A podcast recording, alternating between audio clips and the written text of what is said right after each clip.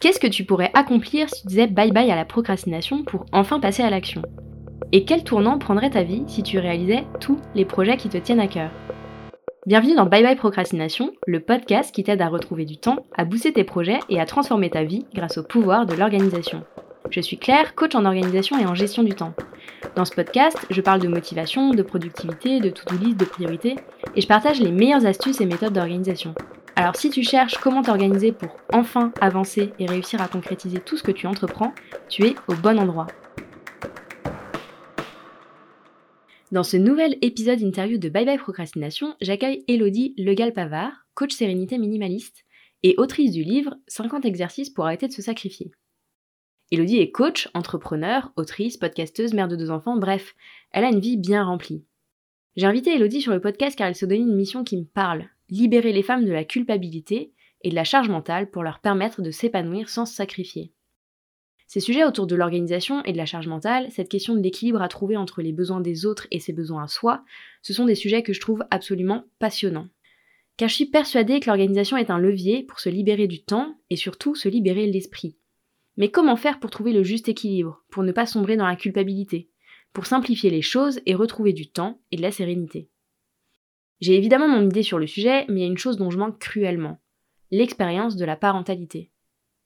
Et comme je pense qu'on ne s'organise pas de la même manière quand on est parent que quand on ne l'est pas, ne serait-ce qu'en termes de priorité, je voulais vous permettre de découvrir l'expérience d'Elodie, son approche de l'organisation, et sa bienveillance qui tranche avec les injonctions que l'on nous assène un peu trop souvent à mon goût.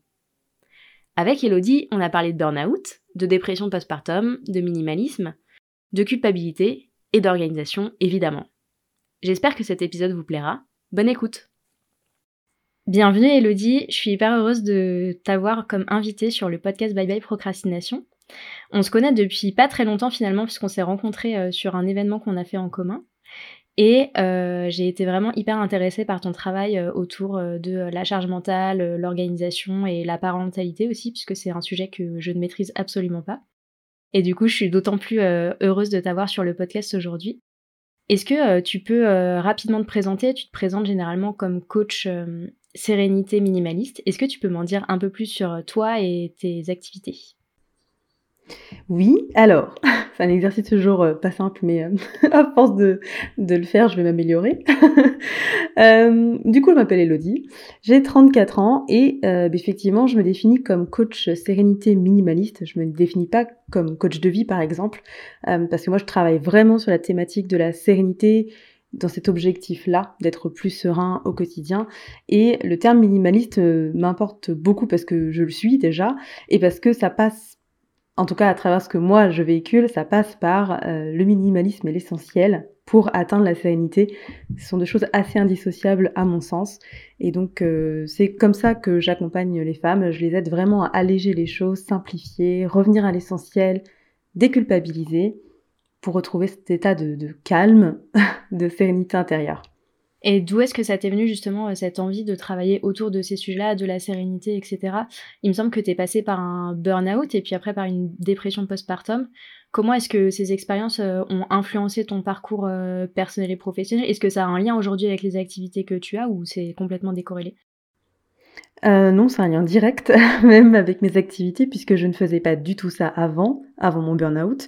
J'ai fait un burn-out pendant une autre activité qui n'avait rien à voir avec celle-ci, puisque je faisais du... Euh, j'étais dans la production audiovisuelle, donc euh, rien à voir.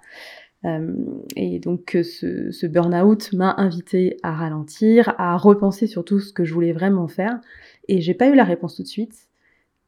et donc j'ai traversé une dépression postpartum puisque j'étais toujours dans les mêmes euh, dans les mêmes schémas, les mêmes erreurs que aujourd'hui justement j'essaye d'enseigner à, ces femmes-là. Euh, et donc suite à, tout ça, il a fallu se reconstruire. Ça a été long, surtout quand on est tout seul, puisque que ce soit le burn-out ou la dépression postpartum, je m'en suis rendu compte après en fait. Euh, je, ne me suis pas rendu compte pendant que j'étais dedans, donc je me suis pas fait accompagner ni aider, ni voilà, j'ai pas vu de psychologue à ce moment-là ni rien. Donc ça a été plus long forcément sachant que de toute manière, se remettre d'un burn-out, c'est long, et s'il faut être patient. Donc euh, tout ça m'a mené à euh, justement euh, vouloir aider les femmes en fait à pas faire comme moi, à pas à pas tomber aussi bas dans, dans leur santé pour pouvoir soit contenter tout le monde, soit tout faire à la perfection, soit être sur tous les fronts. Ça a eu quelles conséquences finalement ce burn-out et cette dépression très concrètement? Comment est-ce que tu te sentais? C'était Qu'est-ce que tu as ressenti à ce moment-là, même si tu as mis des mots plus tard sur ce que tu as traversé Comment est-ce que tu te sentais quand tu étais en plein dedans finalement? Euh, alors, ça, a été, ça s'est manifesté différemment selon euh, ce que j'ai vécu. Le burn-out, ça, bon, j'ai eu un, un, épisode physique en fait qui m'a un peu mis la puce à l'oreille, même si sur le moment, je me suis juste dit je suis surmenée parce que je crois que c'est difficile de s'auto-diagnostiquer un burn-out. On, on se sent jamais concerné alors que voilà, c'est quand le corps manifeste des, des choses puissantes. Moi, ce qui m'est arrivé, c'était que je me suis réveillée un matin avec une barre dans la poitrine très très oppressante. Ça me faisait mal de respirer et ça passait pas. J'ai pris une douche chaude et ça passait toujours pas. Donc je suis allée chez le médecin qui m'a envoyé en urgence euh, faire un électrocardiogramme, à penser que c'était le cœur. Euh, je faisais un arrêt en fait, euh, alors que j'avais 26 ans, je crois, ou 28 ans. Enfin, je sais plus, mais j'étais pas loin de la trentaine. Et donc en fait, l'électrocardiogramme s'est révélé négatif. J'avais rien d'inquiétant au niveau du cœur. Donc euh, on a conclu que c'était le stress. Et on m'a dit normalement le stress, on n'arrive jamais à un point euh, pareil où on, se retrouve avec des symptômes pareils. Il va vraiment falloir le, lever le pied parce que là vous vous mettez en danger. Et je m'étais pas du tout rendu compte euh, que je tirais sur la corde à ce point parce que j'étais stressée, mais je croyais presque que c'était ma nature. Je me disais, ah, je suis quelqu'un de speed, je suis dynamique. Alors qu'en réalité, je crois que non, j'ai toujours été une personne plutôt calme, mais euh, bah, dans ce tourbillon, déjà je m'étais perdue de vue et j'avais pas assez de recul pour me rendre compte que ça n'allait pas. Donc euh, il y a eu cet épisode physique qui m'a un peu mis la puce à l'oreille, carrément. Et après, bah, je sais que ce qui était le plus euh, alarmant avec le burn-out, finalement, c'était que je me rendais compte que j'avais une, jauge de patience qui était proche de zéro. Je, ne gérais aucun imprévu. Dès que j'avais un imprévu, c'était un stress pas possible. En gros, ouais, c'était ça, c'était ma, ma vulnérabilité au stress qui était à son comble. Je stressais pour tout, tout le temps. Il fallait pas qu'on vienne me parler pendant que j'étais en milieu d'une tâche parce que je stressais, je perdais le fil. Enfin, en fait, le burn-out, il, il nous enlève cette capacité et à se concentrer et à gérer le stress, en fait, finalement. Et ça se manifestait aussi dans ta vie perso, du coup? Ah oui, complètement. J'ai d'ailleurs euh, eu dans cette période-là, euh, je, suis très proche d'une de mes sœurs et, et cette période-là où je, lui parlais extrêmement mal, euh, on a eu des, des accros assez violents et, dont j'étais vraiment très désolée, mais que je n'arrivais pas à, maîtriser en fait. Je me rendais compte que dans mes relations, j'avais plus de patience non plus, j'étais plutôt agressive, je me sentais incomprise, c'était, c'était voilà, j'étais dans un cercle vicieux. Et comment est-ce que du coup tu as réussi à surmonter euh, ces deux expériences, à la fois ton burn-out et ton postpartum, sachant que, comme tu l'as dit, tu t'es pas forcément fait accompagner à ce moment-là? Euh, Ça a été assez progressif. Euh, je crois que je me suis un peu mise au repos forcé sur le moment, juste après l'épisode chez, chez la cardiologue. Mais je suis vite repartie dans, dans mes rouages. Et puis en fait, finalement, deux, deux ou trois mois plus tard, je suis tombée enceinte par euh, surprise. Euh, c'était pas vraiment euh, prévu au programme. Et, et en fait, ma grossesse m'a donné une conscience de là, il va falloir que je prenne soin de moi, en fait. Parce que sinon, je vais nuire au développement de ce bébé. Et c'est pas, pas le but, quoi. Mon but, c'est bah, d'avoir un, un enfant en bonne santé. Et je savais qu'avec le rythme de vie que j'avais, c'était pas possible. Donc, euh, ouais, je pense que j'ai eu cette, ce déclic à ce moment-là. Et je me suis mise à ralentir et à me demander vraiment ce que je voulais faire moi et comment je voulais le faire. Donc, je savais en tout cas que la réponse était ça peut plus durer, c'est sûr.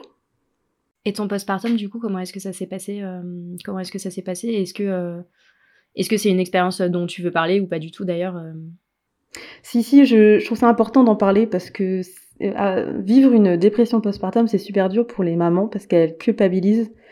Euh, parce qu'on nous dit, enfin, disons qu'on vit dans cette image qu'avoir un enfant, c'est 100% merveilleux. Et c'est pas que ça, en fait. C'est énormément de bonheur. Mais il y a plein de choses difficiles, surtout au début. Euh, on est obligé d'apprendre des nouvelles choses. Il y a évidemment le sommeil qui, qui joue sur notre morale, sur notre capacité euh, d'être patiente, etc. C'est une transformation intérieure je crois que c'est aussi bouleversant que la période de l'adolescence finalement, parce que c'est vraiment se transformer euh, en, maman, c'est voilà, c'est pas complètement inné, c'est une transformation. Et, donc vivre une dépression postpartum, chez certaines femmes, c'est avoir l'impression qu'on ne reconnaît pas, on n'a pas cette reconnaissance, on ne reconnaît pas que c'est merveilleux et euh, on culpabilise de pas être complètement heureuse tout le temps. Alors que c'est normal aussi de, bah déjà dans aucune situation on peut être 100% heureuse. si ça n'existe pas, il y aura toujours des, des problématiques à gérer ou, ou des baisses de morale ou des doutes. Et euh, je pense que c'est aussi refouler ça qui, qui peut faire prolonger ce, baby blues, parce que finalement, moi, ça a démarré comme un baby blues, donc euh, plutôt normal, on va dire. Disons qu'il y a beaucoup de femmes qui traversent ce baby blues, sauf que le baby blues, ça ne dure que deux semaines normalement, et ça, je le savais pas. Et moi, je pensais que c'était un baby blues longue durée, donc je m'étais dit, voilà, moi, je suis toujours pas sortie de ça, c'est après que j'ai compris que c'était pas un baby blues parce que ça ne peut pas durer aussi longtemps et que c'était une dépression postpartum. Mais c'est vrai que sur le moment, je me suis dit bon, j'ai je fais un long baby blues, ça va passer. Donc j'avais ce, cet euh, état d'esprit de ce n'est pas non plus définitif, je vais pas euh, rester comme ça toute ma vie, ce qui a dû m'aider aussi à, m'en sortir. Et puis euh, bah ça m'a invité pour le coup à plonger d'autant plus, ce que j'avais commencé déjà, mais d'autant plus dans le développement personnel. En fait, j'avais lu dans un livre, je crois que c'était un livre de Catherine Guéguen, il me semble, euh, qui est une référence dans la parentalité positive, et euh, j'avais lu que, en gros, il fallait garder à l'esprit que pour que son enfant soit heureux et épanoui, il fallait que ses parents le soient, tout simplement, qu'on pouvait pas justement euh, bah, ça, donne un petit peu cet avant-goût du côté, faut pas se sacrifier non plus pour son enfant parce que son bonheur aussi dépend du tien. Et moi, quand j'ai eu cette phrase, je me suis dit, oula, mais euh, d'accord, ok, donc j'ai énormément de travail à faire sur moi pour que cet enfant, euh, finalement, s'épanouisse et soit heureux, parce que s'il ressent ma détresse, ce que je ressentais moi à cette époque, et ben, je vais lui transmettre, et c'est pas du tout la vie que je lui souhaite. Donc je me suis dit, voilà, je vais travailler sur, euh, sur moi, sur mon estime personnelle, ma confiance en moi, et sur mes projets, parce que j'avais finalement remis pas mal de côté les choses J'étais partie un petit peu la tête dans le guidon euh, dans mes projets depuis des années et puis je me suis pas redemandé en cours de route si bah, si j'étais toujours sur la bonne voie et si ça me plaisait toujours. Donc c'est vrai que tout ce tout ce, travail-là, je l'ai commencé euh, j'ai commencé euh, suite à, à, cette dépression postpartum. Est-ce que tu fais un lien aujourd'hui, a posteriori, entre la charge mentale que tu avais à l'époque et ton burn-out professionnel? Ah oui, complètement. Non seulement la, la charge mentale, mais aussi la l'auto-responsabilité que je mettais sur tout. C'est-à-dire que je me sentais responsable de plein de choses qui n'étaient pas forcément de ma responsabilité, mais je voulais tout porter sur mes épaules, j'ai l'impression que tout reposait sur moi. À l'époque, en plus, j'étais gérante de, de SARL, et rien que le statut me donnait l'impression que c'était que de mon ressort, que tout reposait sur moi et que si je flanchais, toute la société flanchait alors que c'était faux. Mais dans ma tête, c'était vraiment, je m'étais vraiment mis, j'ai toutes ces responsabilités là, je peux pas lâcher, je peux pas, et donc je ne lâchais jamais. Je, je prenais pas de temps pour moi, ça c'est sûr, et je ne savais pas dire non, donc en plus euh, je continuais de, de rajouter des choses sur ma, ma charge mentale, et, et ça a été clairement euh, l'une des raisons, voire la raison principale de mon burn-out. Ok, t'avais un peu le syndrome d'Atlas, quoi. Tu portais tout le monde sur tes épaules et tu pensais que euh, si toi tu t'écroulais, le monde allait s'écrouler autour de toi. complètement. Comment est-ce que t'as fait évoluer euh, ton organisation depuis cette époque-là? Et aujourd'hui, c'est quoi ta vision de l'organisation? Et ta philosophie, on va dire, de l'organisation après ces deux expériences de burn-out et de postpartum? Alors moi, ce que, ce que je fais et ce que j'apprends aussi à mes clientes, c'est à se reconnecter vraiment, c'est se reconnecter à ce qui est vraiment essentiel. Donc euh, justement, essayer de faire le tri de, euh, bah, de ces tâches que qu'on s'oblige à faire alors que peut-être on pourrait s'en passer. Il y a, il y a plein de choses qu'on qu'on se, se, qu'on se met sur le dos par euh, habitude ou par héritage, parce qu'on a toujours vu soit notre entourage faire ça, soit nos parents ou notre mère faire ça. Donc on va se, mettre des, tâches sur le, dos sans se demander si vraiment c'est essentiel. Moi, ça fait partie des choses euh, avec lesquelles je travaille, euh, sur lesquelles je travaille avec mes clientes, parce que je sais qu'elles s'obligent à faire une montagne de, de, tâches qui ne sont pas obligatoires ou qui ne sont pas à faire aujourd'hui absolument, ou bien qui sont qui peuvent être déléguées, voire supprimées. Et ça, j'ai vraiment ce, ce profil de femme qui, a l'impression que tout est important et qu'il faut tout faire. Et à la perfection. voilà, donc moi c'est vrai que j'essaie de travailler pour déconstruire ça. Je travaille avec elle pour déconstruire ça. Moi, mon organisation, elle est ultra simple. J'en fais beaucoup moins qu'avant, mais enfin j'en fais beaucoup moins. Je note moins de choses qu'avant, mais en fait j'en fais autant voire plus, puisque avant je me remplissais des, des journées avec des to do à n'en plus finir. Alors déjà j'étais pas satisfaite à la fin de la journée parce que j'avais pas tout fini. Et ensuite, euh, ben, je m'éparpillais pas mal aussi. Je me rajoutais des trucs, pareil, euh, j'aurais pu m'en passer. Et finalement, je les faisais et ça me rajoutait de la charge. Et je, je, je, me suis toujours dit, je suis quelqu'un qui travaille beaucoup à la dernière minute. Et au début, c'était euh, quelque chose que contre lequel je luttais en me disant il faut vraiment que j'anticipe, que je m'organise bien et tout. Mais avec le temps, j'ai appris à plutôt composer avec cette, cette facette de moi qui suit, euh, bah, je sais qu'à ce moment-là, à la dernière minute, je vais être efficace. Et c'est ok, je m'organise en fonction. Je sais aussi que du coup, l'avantage d'être last minute, c'est que je, je fais vraiment que l'essentiel dans ma to-do parce que j'ai pas le temps de faire des trucs euh, en surplus. Donc en fait, finalement, c'est cette capacité, euh, plutôt ce, cette espèce de défaut que je, je me trouvais d'être à la dernière minute qui m'a aidé à épurer mes, mes to-do. Et aujourd'hui, je sais ce qui est vraiment essentiel et ce qui ne l'est pas. Typiquement, je sais que j'ai déjà énorme, enfin en perso, j'ai énormément simplifié et réduit mes tâches ménagères. Je me mettais beaucoup la pression pour que ce soit toujours hyper hyper propre, hyper bon euh, rangé ça va parce que comme je suis assez minimaliste, je fais pas grand chose, mais euh, ça n'a pas toujours été le cas déjà. et, euh, et en termes de ménage, c'est pareil, je me mettais une pression folle, même sous la fatigue, même quand j'avais pas le temps pour absolument faire des trucs comme à une époque, je, voulais absolument me coucher en ayant euh, balayé et lavé par terre avant d'aller me coucher. Et oui, c'est satisfaisant de se lever le matin avec un, un sol qui est propre. Mais si c'était pour rogner sur mon sommeil ou euh, me stresser parce que je savais qu'il fallait que je fasse ça alors que j'avais pas du tout envie, bah finalement je me suis dit cette tâche-là c'est typiquement quelque chose que je peux faire moins souvent, je suis pas obligée de le faire tous les soirs, euh, voilà. Je le faisais plus quand j'avais un petit bébé qui traînait par terre, mais quand je me dis maintenant mes enfants ils ont grandi, est-ce que j'ai vraiment besoin de laver par terre tous les soirs avant de dormir? Au lieu de prendre ce temps-là à aller bouquiner un peu ou juste me reposer, me coucher plus tôt, bah non, ça vaut pas le coup. Donc du coup, ce genre de, de choses, oui, j'ai réduit, euh, j'ai réduit pas mal. Donc du coup, tu as aussi beaucoup travaillé finalement sur ta culpabilité par rapport à ce que tu faisais et ce que tu faisais pas. Ah oui, complètement. Parce qu'au début, c'est dur de lâcher prise là-dessus. On a l'impression qu'on n'est pas capable en fait. On se dit mais euh, pourquoi tout le monde y arrive et pas moi? Parce qu'on va se comparer avec euh, ce qu'on voit sur Instagram, ce qui, soit dit en passant, n'est pas 100% de la réalité. Donc euh, il faut pas se comparer avec ce qu'on voit sur Instagram. Mais aussi parce qu'on va se comparer par exemple avec sa mère et on va se dire mais elle, elle y arrivait, comment elle faisait? Attendons, attention, c'est pas la même époque.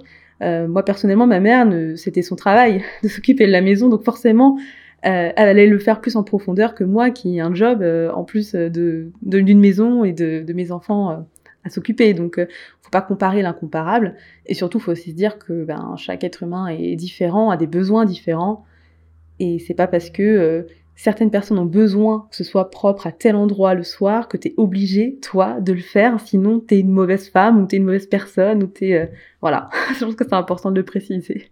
Complètement, faut savoir choisir ses combats de temps en temps. Exactement. C'est quoi pour toi les piliers d'une organisation saine qui permet euh, de faire des choses, euh, que ce soit pour le pro ou le perso, sans s'épuiser et sans se culpabiliser? Ah ben Déjà, c'est savoir connaître ses, ses limites, premièrement savoir euh, quand on charge trop la mule et quand on quand on la charge pas assez entre guillemets. Donc je pense que ça, ça demande un peu d'ajustement. Il faut tester, voir euh, en, en fonction de, ses, de sa liste de tâches, ce qui quand une journée va être trop ou une journée va être pas assez entre guillemets. Je pense aussi qu'il faut prendre en compte son cycle, le fait que parfois on est super motivé parce qu'en fonction du cycle ça arrive et à l'inverse on va être super fatigué à, d'autres périodes du cycle ou irritable ou ça va être le moment où on va pointer du doigt tout ce qui va pas et en fait, essayer de surfer un peu là-dessus pour organiser son, son quotidien euh, de manière plus fluide. Moi, c'est quelque chose que j'ai appris à faire qui m'a pas mal changé la vie et déculpabiliser. Tu parles du cycle menstruel là, c'est ça? Exactement. Et du coup, c'est vrai que selon les, selon les périodes, ces, ces phases, il y a quatre phases et on n'a pas la même énergie. Alors, c'est pas hyper flagrant parfois euh, selon le mois, mais d'autres mois, c'est très, euh, très flagrant et on le ressent tout de suite. Et savoir déculpabiliser de ça et se dire que c'est normal aussi d'être fatigué, déjà d'une manière générale, et de pas avoir de la motivation tous les jours. Ça arrive aussi, il faut, faut pas culpabiliser de ça. Donc pour moi, les bases d'une organisation saine, déjà, c'est la déculpabilisation. C'est connaître ses limites, c'est savoir dire non aussi, et se savoir se dire oui à soi. Très très important. Euh, et puis surtout, ben, prioriser. Prioriser et se dire, ok, je ne peux pas tout faire, et c'est ok. Qu'est-ce qui est le plus important? Qu'est-ce qui est le plus urgent? Enfin voilà, la base. Comment est-ce que tu appliques ça toi au quotidien? C'est quoi tes petites astuces, tes petits outils que tu utilises euh, justement pour déculpabiliser, prioriser et apprendre à dire euh, non potentiellement aux autres et à se dire plus oui à soi-même? Ah, en fait, c'est un travail un peu de fond que je fais. Euh, au début, c'était très dur déjà de dire non aux autres, déjà parce que j'avais peur de passer à côté d'une opportunité, ou bien j'avais pas envie de qu'on qu'on me juge d'une certaine manière. Mais aujourd'hui, euh, c'est vrai que c'est le, regard des autres, ça, ça, me, glisse dessus. Donc c'est, c'est déjà ça. Mais j'ai, travaillé beaucoup, beaucoup dessus aussi. Euh, je sais que euh, dire non, c'est, difficile les premières fois, mais qu'après, c'est une mécanique presque qui devient naturelle finalement. Tant qu'on sait pourquoi on dit non, c'est, c'est de plus en plus fluide de, de le faire. Euh, faut garder en faut garder en tête toujours d'essayer de, de, vivre ces journées dans, dans, un maximum de joie. Donc si sur ta liste de tâches il y a que des choses qui te prennent la tête ou que t'as pas envie à l'avance, bah déjà tu vas procrastiner et puis euh, et tu vas tu vas commencer ta journée démotivée. Il y a des choses. Moi il y a une astuce voilà que je voulais partager euh, d'ailleurs sur démarrer ces journées parce que je trouve ça très important de, de, de dire qu'il y a plein d'astuces qui existent sur la productivité et l'organisation que ça fonctionne pas euh, sur tout le monde, c'est-à-dire que selon les personnalités, ça peut varier. Moi, il y a une astuce euh, productivité, par exemple, qui marche pas du tout sur moi, et je voulais la partager parce que du coup, ça peut vraiment aider à fluidifier euh, bah, l'organisation. Moi, on m'avait toujours appris à faire la, plus dure, la plus difficile des tâches en commençant la journée. Voilà, tu fais ça et après, tu es tranquille. Avaler le crapaud, quoi. C'est ça, c'était d'une douleur. Je commençais mes journées en traînant les pieds, en me disant je, sais qu'après je suis tranquille, mais oh, j'ai pas envie de m'y mettre. Et puis un jour, je me suis dit non, bah vas-y, j'arrête d'essayer de faire ça euh, parce que ça marche pas du tout. Et je me suis dit à l'inverse, je commence ma journée par ce qui me fait le plus envie, ce qui me motive le plus, ce qui me donne le plus de joie. Et une fois que je serai dans une bonne énergie, et ben là, je serai prête à affronter cette tâche que je procrastine ou que j'ai pas envie de faire. Ça, c'est vraiment le truc qui a changé mon organisation. Trop cool, merci beaucoup pour ce partage. Qu'est-ce que tu conseillerais aux auditrices et aux auditeurs qui se sentiraient euh, débordés, fatigués ou dépassés eh ben moi, le, conseil numéro un que je donne à toutes mes clientes ou toutes les femmes qui viennent me voir en me disant je sais pas par où commencer, j'en peux plus, je suis fatiguée et tout, eh ben je leur dis bah stop, tu prends une pause en fait, tu t'arrêtes, tu te vas te faire couler un café chaud, un thé chaud, une boisson chaude, c'est hyper réconfortant et euh, tu t'arrêtes, tu savoures cette boisson, pas sur ton téléphone, tu coupes cet écran et euh, soit tu sors un livre, soit juste apprécies ce que tu regardes autour de toi, tu peux être à la fenêtre et voir ce qui se passe dehors. Juste ces quelques minutes-là à savourer cette boisson chaude, elles vont te recharger tes batteries, elles vont te faire baisser euh, ton, stress et tes tensions, et elles vont t'aider à y voir clair parce qu'en fait tu vas entendre tes pensées et qu'en plus tu pourras du coup faire un choix sur quelle va être ta prochaine action. Donc c'est vraiment tout bénéf. Comment est-ce que toi, dans, ton quotidien, tu arrives à garder une charge mentale qui soit acceptable et à ne pas t'épuiser? Parce que du coup, donc euh, comme tu le disais, tu as une vie de famille, tu as un job à plein temps, mais c'est pas n'importe quel job à plein temps puisque tu es entrepreneur, donc c'est souvent euh, assez, euh, assez lourd en termes de charge mentale et de choses à penser au quotidien. Comment est-ce que toi, tu arrives à faire en sorte que le quotidien et ton travail et les projets que tu peux avoir à côté ne soient pas épuisants et que ça te fasse pas exploser le cerveau au bout d'un moment? Alors déjà, ça m'arrive parfois d'avoir des montées au cerveau où je me dis oh là ça y est, je me sens submergée, j'ai trop de pensées, trop de trucs qu'il faut que je pense, euh, trop de, choses à pas oublier. Dans ces cas-là, déjà, je sors un carnet et j'écris tout ce qui me passe par la tête. Je me vide le cerveau. Ça, c'est aussi un, exercice que je donne beaucoup en coaching. C'est tu te prends 5 ou 10 minutes et tu vides ton cerveau dans un carnet. Tu vas t'apaiser et en plus, tu vas y voir plus clair et tu, ça va certainement ressortir tes, tes to-do vraiment euh, urgentes.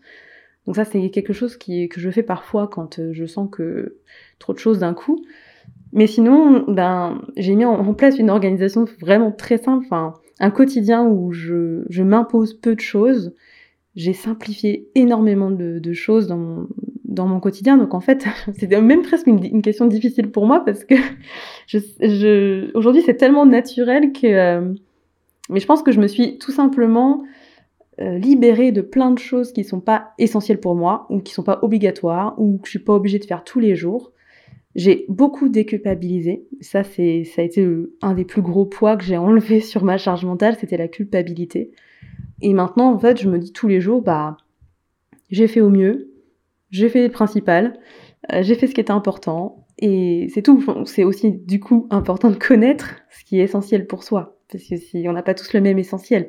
Moi, si je me couche une journée après, après euh, avoir passé euh, mon mercredi avec mes enfants et que je me rends compte que, par exemple, j'avais oublié de lancer une lessive alors que j'avais prévu, je me dirais ouais, mais au moins l'essentiel c'était que j'ai passé du temps avec eux, je me suis, on s'est trop amusé, on a trop rigolé, la lessive, bah, je la ferai demain. c'est pas très grave. On n'est pas, on n'est pas tout nu, donc c'est bon. T'as un exemple de choses que t'as justement simplifié qui avant était compliqué, où ça te prenait la tête, ça te prenait du temps? Et aujourd'hui, c'est devenu quelque chose de beaucoup plus fluide euh, parce que soit t'as lâché prise, soit t'as as mis en place un processus qui rend les choses beaucoup plus simples. Euh, déjà, j'ai fait un énorme tri qui m'a permis de simplifier tout ce que j'ai, d'avoir moins de choses, donc moins de choses à ranger, euh, j'ai moins de linge, donc j'ai rarement la panière qui déborde parce qu'en fait j'ai pas trop de linge. Euh, la vaisselle c'est pareil, j'ai que l'essentiel, ce qui fait que j'ai jamais un évier qui déborde de vaisselle puisque je n'ai que ce qu'il me faut, donc c'est soit propre, soit dans le lave-vaisselle. Donc j'ai, du coup, le fait d'avoir réduit pas mal mes possessions, ça m'a permis de simplifier énormément mes tâches ménagères. Déjà, ça c'est une, charge mentale en moins de fou. Euh, donc c'est vrai que cette visée minimaliste-là, déjà, elle, euh, elle a changé tout mon quotidien pour, euh, en tant que gestionnaire de, de, de, maison, on va dire. et après, bah, c'est effectivement me dire que je, je, je fais l'urgent. Quand j'ai pas l'énergie, je fais vraiment que l'urgent. Et quand on y réfléchit, qu'est-ce qu'il faut absolument bah, Des vêtements propres et, de la vaisselle pour pouvoir manger. donc c'est vrai que ma routine de base, elle est simple, elle est, ça va à l'essentiel. J'essaie vraiment d'être, euh, bah encore une fois, hein, toujours dans cette déculpabilisation et faire les choses très très simples. Et c'est passé par euh, le désencombrement euh, à fond. Est-ce que tu as aussi impliqué ton conjoint et tes enfants dans cette démarche-là de simplifier le quotidien et de toi te décharger un peu ton organisation sur la gestion du foyer, comme tu dis? Oui, oui. Très souvent, en fait, ils vont m'aider quand ils vont vouloir que je sois disponible plus vite. Parce que je leur dis, bah écoute, je finis de faire ça, je sais pas, de débarrasser la table et je suis à toi. Ou alors tu peux m'aider à débarrasser, ça ira plus vite. et là du coup les enfants ils viennent, ils débarrassent et hop c'est bon, maman elle est dispo. Ça c'est une bonne technique. Et euh, mon mari, lui, euh, ouais, il, prend en charge pas mal de choses euh, aussi.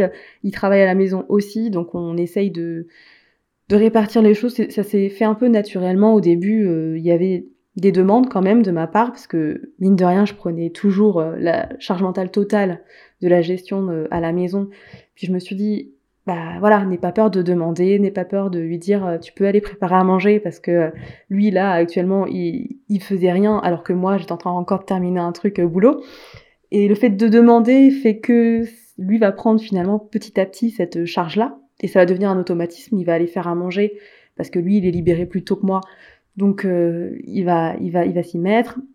c'est pareil, maintenant c'est lui qui s'occupe de de faire des propositions de repas, de menus et du coup, on, valide ça ensemble, mais on, je, me, je me mets plus cette obligation de tout gérer. On je délègue vachement, euh, puis on travaille en équipe beaucoup. ça aide aussi. J'adore cette vision du travail d'équipe euh, dans un foyer pour euh, faire en sorte que tout le monde soit confortable et satisfait de l'environnement, mais en fait, c'est vraiment un travail d'équipe, quoi. Complètement. je crois que tu viens d'écrire un livre et qui sort très bientôt. Est-ce que euh, tu peux nous dire deux mots sur euh, le livre que tu as écrit? Qu'est-ce que tu partages dedans et à qui est-ce qu'il s'adresse? Oui, je peux même dire euh, tout parce que je n'en ai encore jamais parlé, hein, donc tu es la première. c'est un livre de, d'exercices de coaching en fait qui, qui s'appelle 50 exercices pour arrêter de se sacrifier.